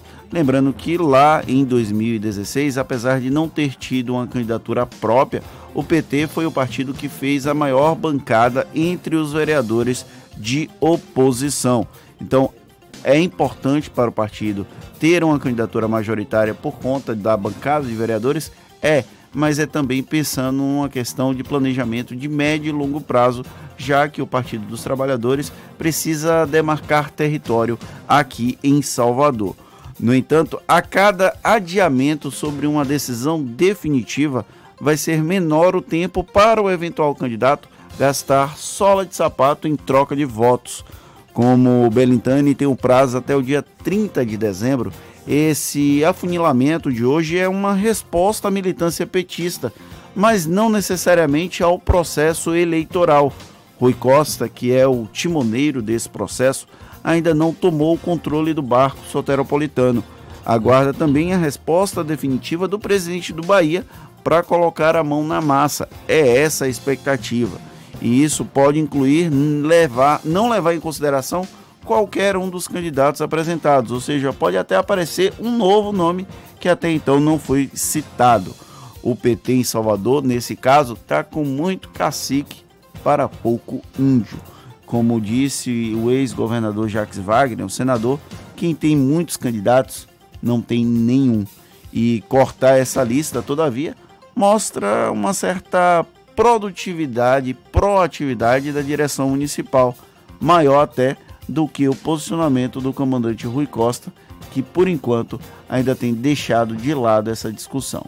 Quer dizer que Nelson Pellegrino voltou a figurar como possível postulante à prefeitura de Salvador, ele é um... porque ele tinha assumido a SEDUR, né, Secretaria de Desenvolvimento Urbano do Estado, e a partir daí a gente cogitava a ideia de não, agora ele vai seguir como secretário e não mais como possível candidato a prefeito. Ele passou a ser citado com frequência como um possível postulante é, novamente, porque ele é um nome consolidado. Dos sete nomes que o PT apresentou até agora, o nome de Nelson Pellegrino é o único que já foi testado eleitoralmente aqui em Salvador e tem um recall eleitoral o Partido dos Trabalhadores é, trabalha com essa questão de recall eleitoral e entre os sete nomes, o nome de Pelegrino segue sendo o grande é, nome do ponto de vista de resultado nas urnas aqui na capital baiana. Então, por isso ele voltou a aparecer como uma opção, um plano B, digamos assim, caso a candidatura de Belintani não seja emplacada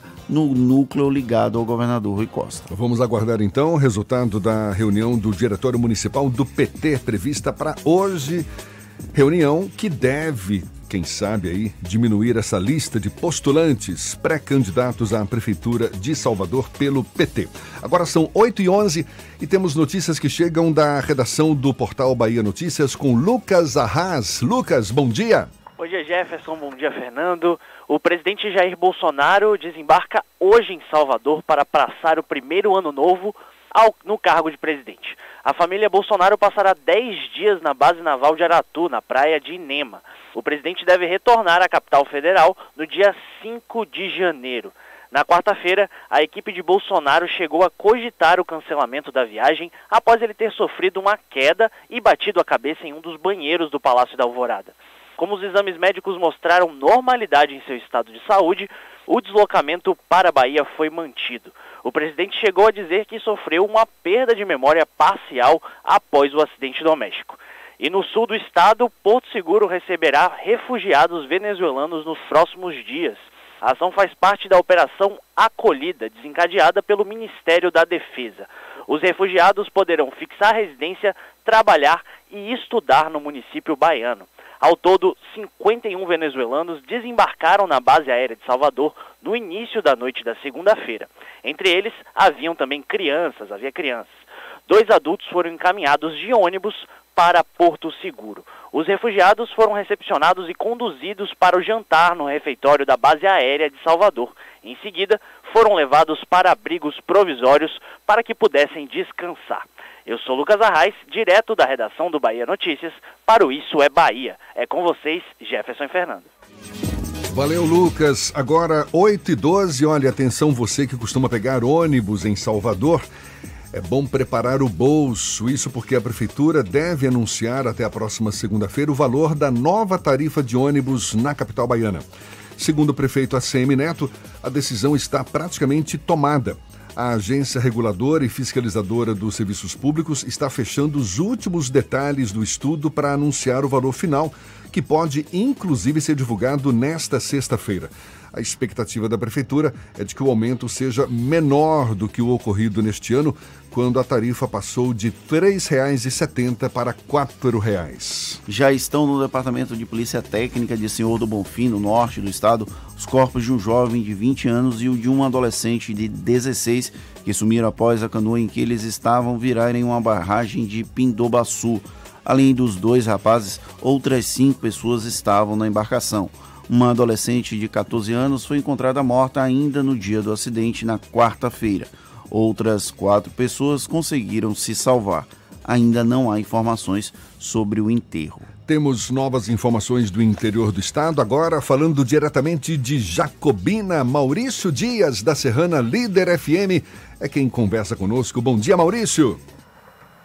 Bom dia, bom dia Jefferson Beltrão, bom dia Fernando Duarte, todos que acompanham o Isso é Bahia, edição desta sexta-feira. E é sobre este assunto, Fernando, que nós vamos iniciar falando aqui é, da cidade de Jacobina. Cerca de dois meses após a morte da jovem estudante Vitória Nascimento, de 18 anos, que morreu afogada na barragem do município de Ponto Novo após supostamente cair de um jet ski, a região de Jacobina volta a registrar novas mortes por afogamento. Desta vez foi na barragem de Pindobaçu, a cerca de 40 quilômetros de distância do local da primeira ocorrência.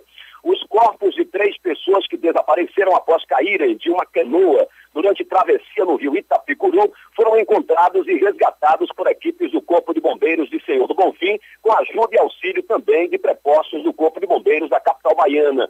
O acidente aconteceu por volta das 11h30 da manhã da última quarta-feira, dia de Natal, quando sete pessoas estavam na pequena embarcação, entre elas duas crianças de 8 e 9 anos de idade, e apenas quatro delas conseguiram sobreviver. Ainda na tarde da quarta-feira, as equipes de mergulhadores já haviam localizado o corpo da adolescente Kate Emily Oliveira de Souza, de 14 anos, porém somente ontem, por volta das 15h30, foram encontrados também sem vida os corpos das outras duas vítimas desse trágico episódio. Trata-se de Gilmário Santos Silva, de 20 anos, e do adolescente Wanderson de Azevedo Souza. De acordo com policiais militares lotados no quinto pelotão da cidade de Pindobaçu, os corpos foram encontrados em local distante onde a canoa teria virado. Participaram da operação bombeiros militares das cidades de Senhor do Bonfim e Salvador, além de militares da Marinha, com apoio das polícias civil e militar. As causas e circunstâncias deste acidente serão investigadas pela Delegacia Territorial de Polícia Civil do município de Pindobaçu. Vamos falar de esportes aqui em nossa região. Após vencer o atual vice-campeão baiano de futebol, Bahia de Feira, pelo placar de 2 a 0 durante amistoso na semana passada, o Jacobina Esporte Clube segue se preparando para o início do Baianão 2020. A equipe comandada pelo técnico Arnaldo Lira continua recebendo reforços visando a estreia fora de casa contra o Esporte Clube Vitória no próximo dia 15 de janeiro. Entre as novas contratações está o meia atacante João Neto, que atuou na temporada passada pelo Atlético de Alagoinhas, o meia Fabiano, que teve passagens pelo Botafogo do Rio e Salgueiro de Pernambuco, além de um atacante uruguaio oriundo das divisões de base do Penharol, que será anunciado na tarde desta sexta-feira. No próximo domingo, o jegue da Chapada fará jogo amistoso contra a seleção da cidade de Serrolândia, a terra natal do veterano tricolor Souza Baiano. O jogo terá como ingresso um quilo de alimento não perecível e toda a arrecadação será doada a instituições de caridade da região. De Jacobina, no centro-norte baiano, Maurício Dias, da Rádio Serrana Líder FM, Grupo J Signer de Comunicação, para o Isso é Bahia. Valeu, Maurício, muito obrigado. Agora 8 e 17 a Polícia Militar da Bahia, por meio das companhias independentes e do Batalhão de Polícia Rodoviária, inicia de amanhã até a próxima quarta-feira a Operação Réveillon. Vão ser realizadas ações de fiscalização, vistoria dos documentos de porte obrigatório, abordagens preventivas e intensificação do policiamento. A Polícia Militar orienta o motorista a não dirigir após consumir bebida alcoólica, usar o cinto de segurança, fazer ultrapassagem só com segurança e em locais permitidos, além de respeitar a sinalização e os limites de velocidade nas estradas. É o mínimo que se espera dos motoristas agora nessas festas de fim de ano. Aliás, a qualquer momento, dirija com responsabilidade. Agora, 8 e 18 Vamos a Itabuna. Evandro Lima, da Interativa FM, quem fala conosco. Bom dia, Evandro. Bom dia, Jefferson. Bom dia, Fernando. Um ótimo dia a todos que estão na sintonia do Isso é Bahia nesse momento. Agora as notícias daqui de Itabuna e do sul da Bahia. Olha, dados do Cadastro Geral de Empregados e Desempregados, o CAGED, do Ministério da Economia, mostram que Itabuna está na lista de municípios brasileiros que vão fechar o ano com saldo negativo de empregos com carteira assinada. Os números mostram que nem as contratações no final de ano devem ajudar o município do sul da Bahia a sair do vermelho em 2019. De acordo com o CAGED, no acumulado dos 11 meses, Itabuna eliminou 712 postos de trabalho. O saldo negativo já foi maior, mas melhorou com a contratação de trabalhadores para atender a demanda de final de ano. O comércio, por exemplo, registrou saldo de 151 vagas no mês passado. De janeiro a novembro, o setor acumula saldo de 150 postos de trabalho. Os dados do CAGED mostram que Ilhéus teve um desempenho muito melhor que Itabuna. No acumulado do ano, o município vizinho tem saldo de 913 postos de trabalho, resultado de 7.154 contratações e 6.241 desligamentos. O destaque na economia ilhéense é o setor de serviços, com saldo de 708 vagas. Eu sou Evandro Lima, falando da redação da Rádio Interativa FM de Itabuna, no sul da Bahia. Uma ótima sexta a todos, Jefferson. Obrigado, Evandro. Muito obrigado. Agora são 8h20. Já já a gente conversa com o secretário municipal de Cultura e Turismo de Salvador, Cláudio Tinoco. Agora, 8h20, confirmando a hora certa, fazemos esse intervalo e já já a gente está de volta. Você está ouvindo Isso é Bahia. Um plano de saúde que se preocupa com você, com o seu bem-estar. Esta é a principal característica do Plano Promédica, com rede própria composta por quatro hospitais, centros médicos e rede de laboratórios Datalab. Para a Promédica, sua saúde é prioridade absoluta. Toda a operação é sediada na Bahia, ao seu lado, de forma integrada e participativa. Plano de Saúde Promédica, também com produtos individuais. Ligue 4007-2380, ANS 326861. Em cada canto que eu passo, em toda a Bahia se vê a força do G de gente que faz o baiano crescer. Aqui é trabalho aqui é trabalho de noite e de dia. Aqui é trabalho, aqui é trabalho, meu nome é Bahia. Sou baiano, sou nordeste, terra mãe minha nação. Onde tem o G de gente, tem também G de gestão. Aqui é trabalho, é tamanho G como nunca se viu. Aqui é trabalho, é o melhor governo do Brasil. Aqui é trabalho, é tamanho G como nunca se viu. Aqui é trabalho, é o melhor governo do Brasil. Fez metrô, vem aí VLT. Fez Hospital da Mulher e Couto Maia e tá terminando o Hospital Metropolitano. Ixi, é o melhor governo do Brasil. Governo do Estado, Bahia, aqui é trabalho.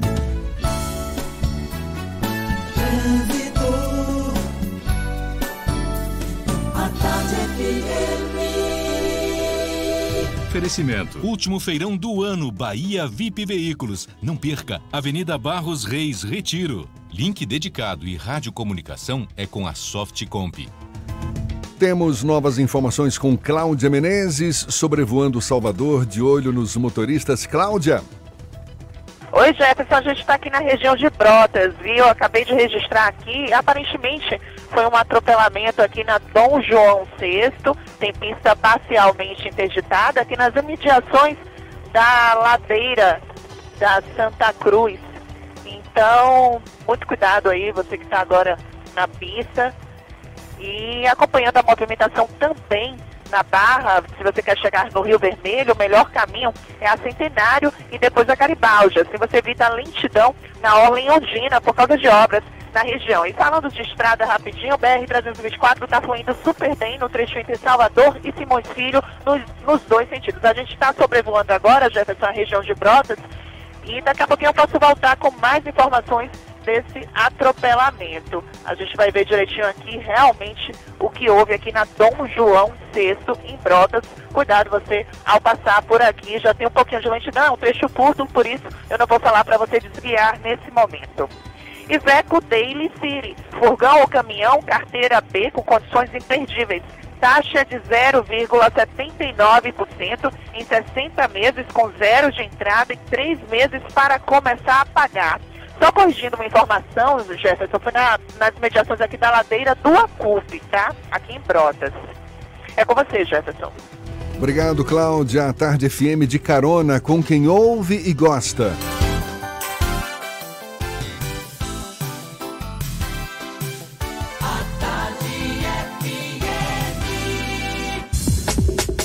Voltamos a apresentar Isso é Bahia. Um papo claro e objetivo sobre os acontecimentos mais importantes do dia. Agora são 8h24. Olhe, a Praça Castro Alves, um dos lugares mais tradicionais no Carnaval de Salvador, que faz parte do circuito Osmar, circuito do Campo Grande, vai estar parcialmente fechada para o público durante a folia do ano que vem. Isso por causa de um achado arqueológico no local, ruínas aparentemente de um teatro destruído por um incêndio na década de 20 do século passado. Ruínas que seriam do Teatro São João, que foi um dos principais centros culturais da Bahia. Quem conversa mais sobre o assunto com a gente é o secretário municipal de Cultura e Turismo de Salvador, Cláudio Tinoco. Seja bem-vindo. Secretário, bom dia. Bom dia, Jefferson, Fernando Duarte, toda a equipe aqui do, da Tarde FM, a todos os ouvintes que estão acompanhando. Já se sabe exatamente o que foi achado nas escavações da Praça Castro Alves? Jefferson, não há exatamente essa eh, definição de origem. Há sim indícios muito, eu diria, lógicos. Eh, me permita antes até reforçar com seus ouvintes eh, esse, essa notícia, esse aspecto que é importante e tem repercutido nos últimos dias. Nós estamos fazendo uma execução, realizando a execução de uma obra importante, que é uma obra de requalificação desde a Casa de Itália, na Avenida 7, toda até a Praça Castro Alves. Para que nós iniciássemos esta obra, nós precisamos é, apresentar ao IFAM um plano de arqueologia, tendo em vista que toda essa região está dentro de um sítio histórico importante da cidade e é, essa, arqueo, essa prospecção arqueológica é mais do que uma exigência é uma necessidade exatamente para que as obras não avancem sobre é, possíveis achados, estruturas, artefatos, enfim. E é claro que contribua também como prospecção arqueológica a todos os estudos, pesquisas e as melhores referências em relação a esses fatos históricos. É, nós já sabíamos que teríamos um machado ali, teríamos, é, iríamos encontrar estruturas. Por causa da existência do antigo Teatro São João. Exatamente. E isso em cima das pesquisas históricas, né, documentais, a gente já sabia dessa referência, não era novidade para a gente. E mais do que isso, nós usamos uma tecnologia por georradar. É um equipamento que como se fizesse um escaneamento do solo, do subsolo, né?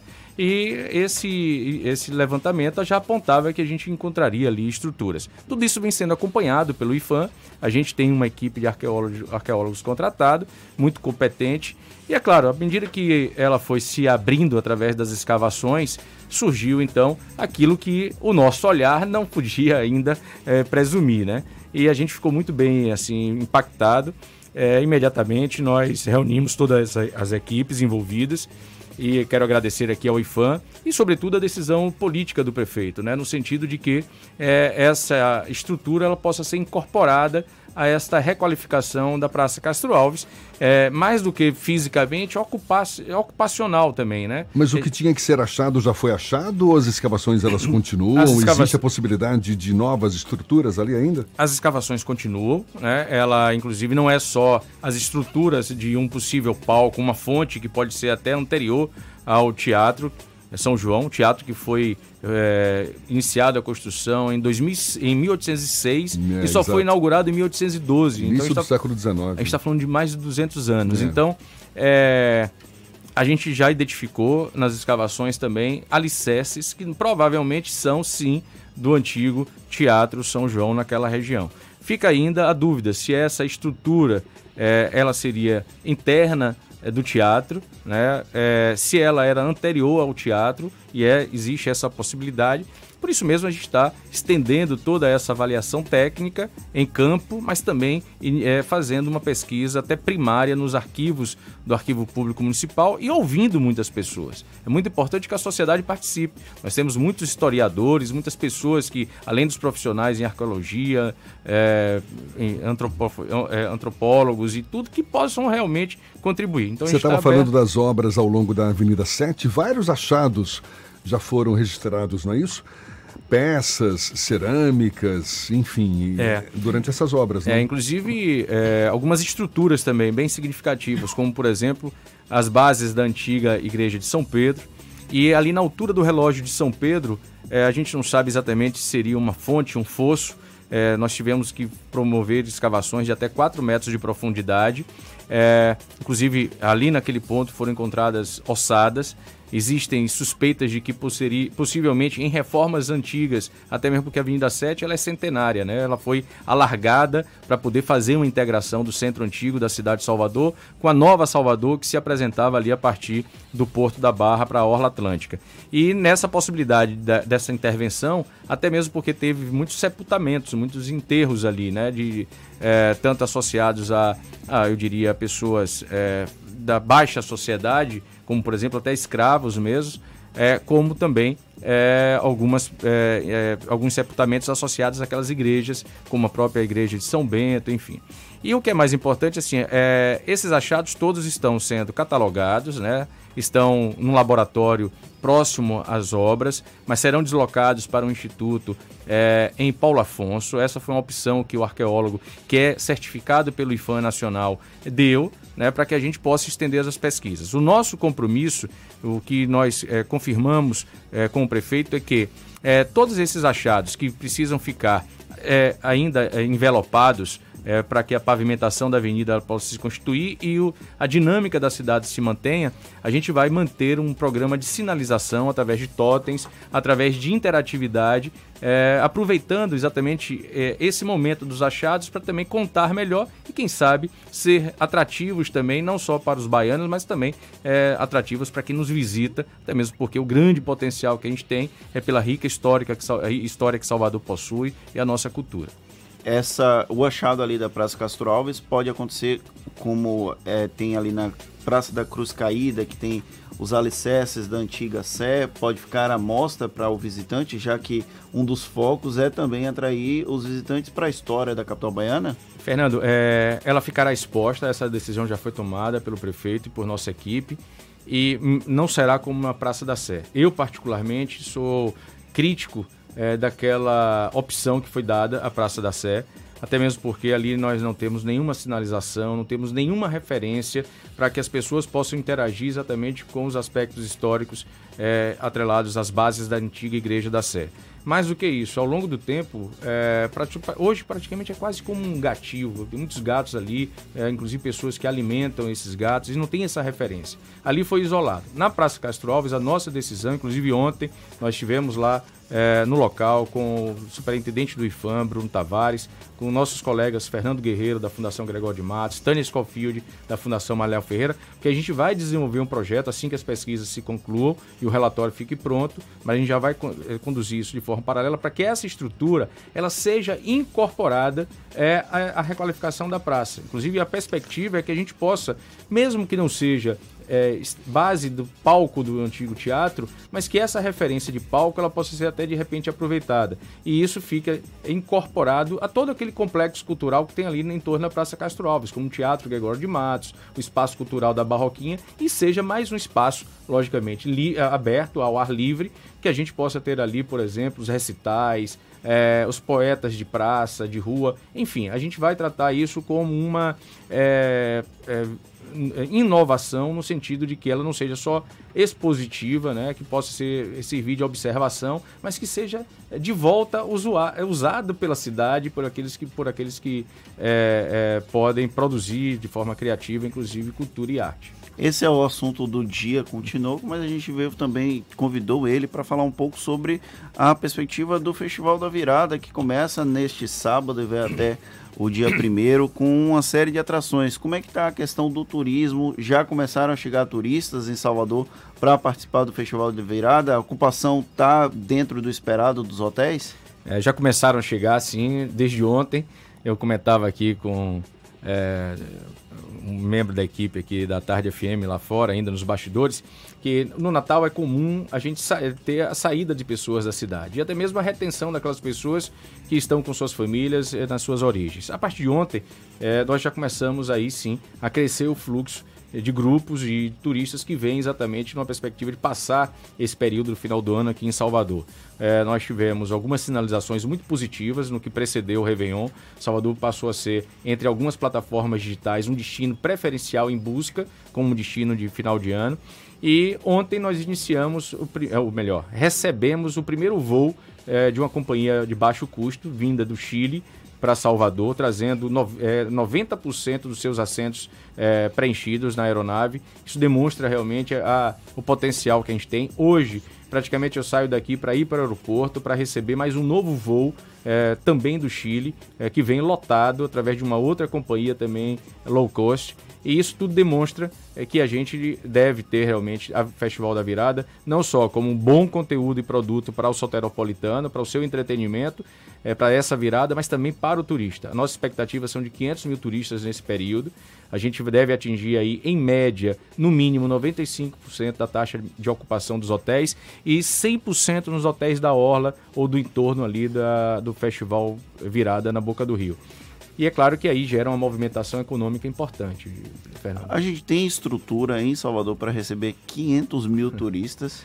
Temos sim. É, a gente faz um carnaval né, há algumas décadas e recebe é, um número maior até de turistas. Isso é muito interessante porque a gente só tem 40 mil leitos aproximadamente na, na rede hoteleira, no parque hoteleiro, mas a visita desses turistas, melhor dizer, a hospedagem desses turistas são, na sua maioria, em casas de parentes ou em casas alugadas. Cresceu muito o número de é, aluguel de imóveis nas plataformas digitais, sobretudo, mas casa de parentes, casa de amigos. Até mesmo porque é, cerca de 60% desses turistas são intra-Bahia. É o pessoal que vem do interior do estado e normalmente tem aqui um local para se hospedar. A grande maioria, né? A grande maioria, né? Você vê quando alguns artistas, até durante o show, ah, não, quem é daí do, do Rio de Janeiro, São Paulo, da Bahia, do interior. Você vê aquela é, é, projeção assim das pessoas acenando. Então, essa é a característica. Aí, como, por exemplo, o Rio de Janeiro, que diz que recebe mais de um milhão e meio de turistas nesse período, não tem hotel para tudo isso. Então, essa é a lógica.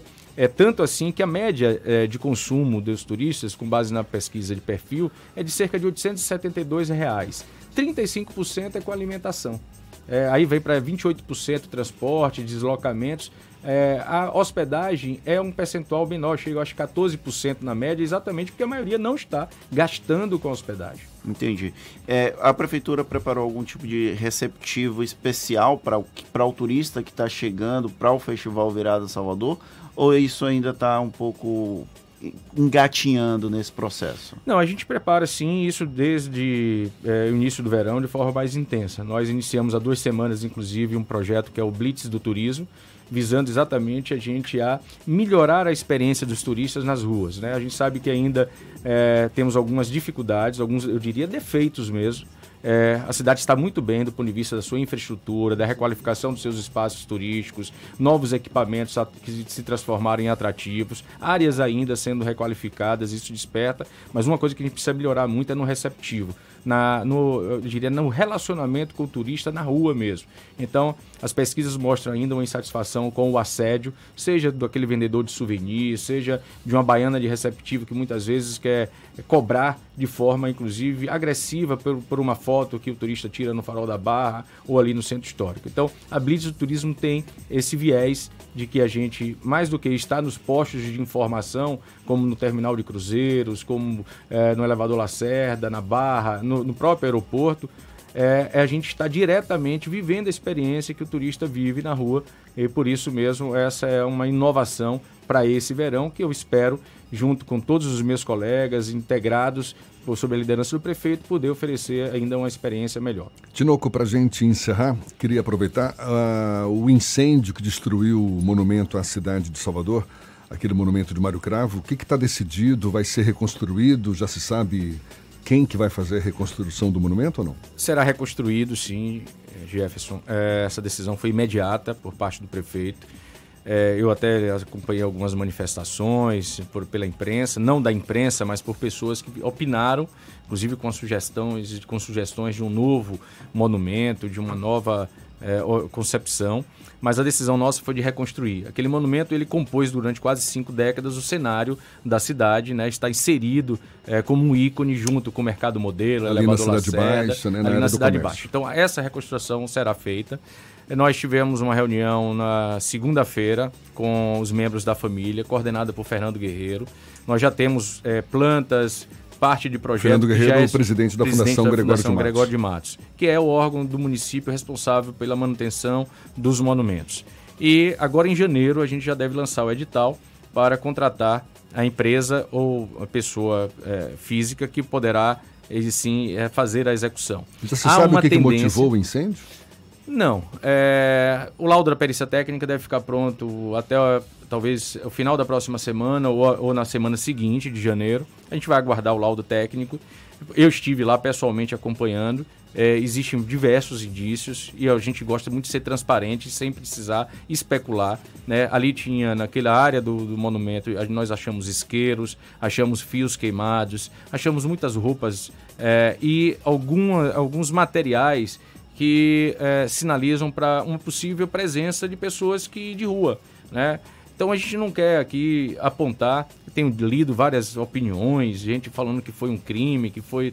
Nós não queremos aqui especular sobre isso. O mais importante é garantir a recuperação, né, a reconstrução, mas mais do que isso, é também despertar para todos nós, sejam instituições públicas, seja a sociedade, a necessidade que a gente tem de que esses espaços eles possam ser melhor frequentados. Quando a prefeitura chama a população para o centro, ou vem para o centro, criando ali durante o final de semana no comércio uma série de atividades, é no sentido exatamente da gente fazer com que a própria população de Salvador é, frequente passe a conviver nesses espaços e esse conviver, essa nova convivência ela traga um ciclo virtuoso no lugar desse ciclo vicioso. Ali o centro histórico, o centro antigo de Salvador precisa de um cuidado especial hoje nesse sentido que é de uma ocupação que não está eu diria, digna para as pessoas que ali vivem, né, que são dependentes, que são é, estariam ali é, a, a, a, a, parte assim da sociedade, mas que precisam de atenção com políticas públicas mais eficazes. Secretário Municipal de Cultura e Turismo, Cláudio Tinoco, muito obrigado pelos seus esclarecimentos. Um bom festival Virada Salvador para a partir de amanhã e um bom dia também. Muito obrigado, Jefferson, Fernando, a todos. Desejar também a vocês não só o meu agradecimento, mas também um feliz ano novo, feliz 2020 para todos. Muito obrigado. Agora 8h41 na Tarde FM.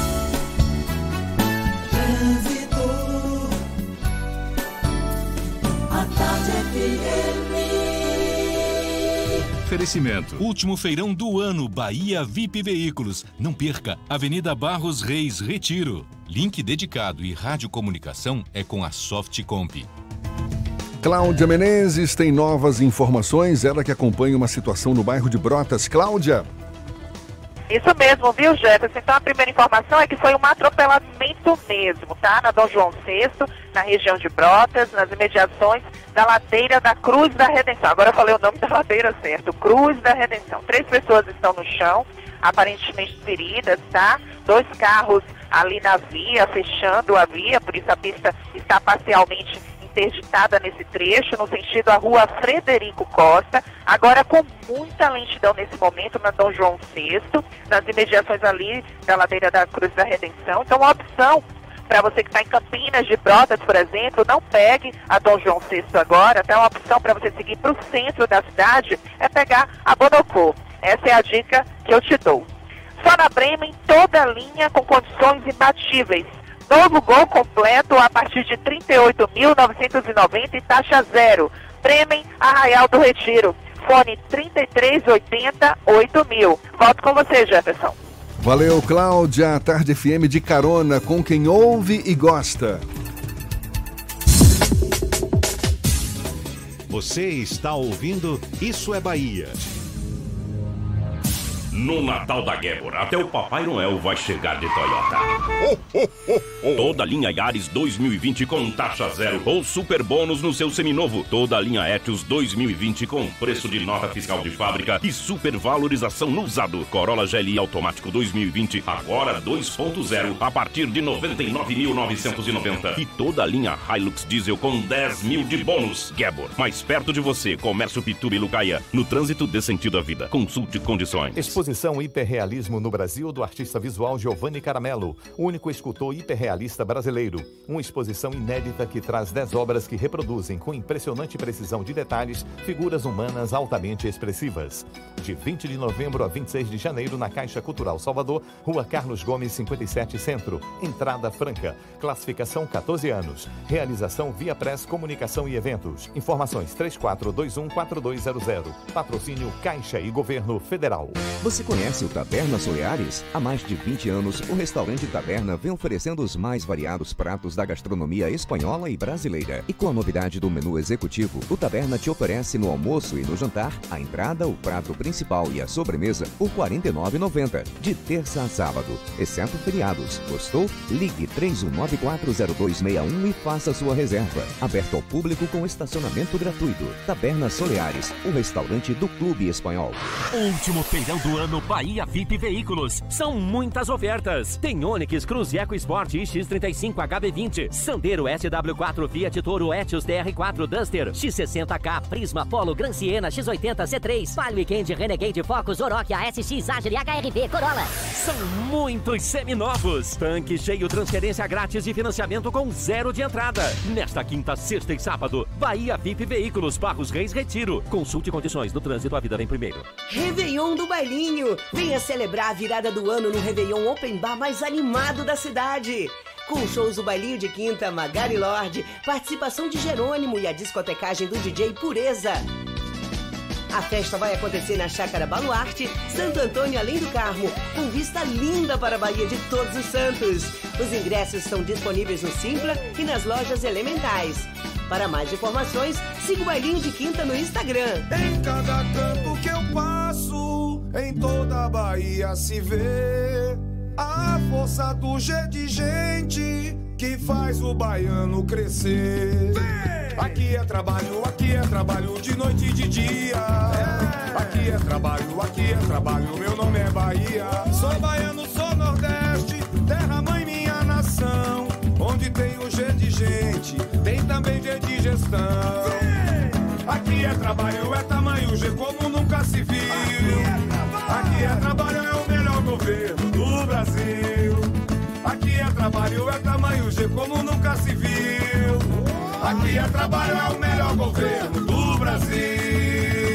Fez metrô, vem aí VLT. Fez Hospital da Mulher e Couto Maia e tá terminando o Hospital Metropolitano. Ixi, é o melhor governo do Brasil. Governo do Estado, Bahia, aqui é trabalho. Voltamos a apresentar Isso é Bahia. Um papo claro e objetivo sobre os acontecimentos mais importantes do dia.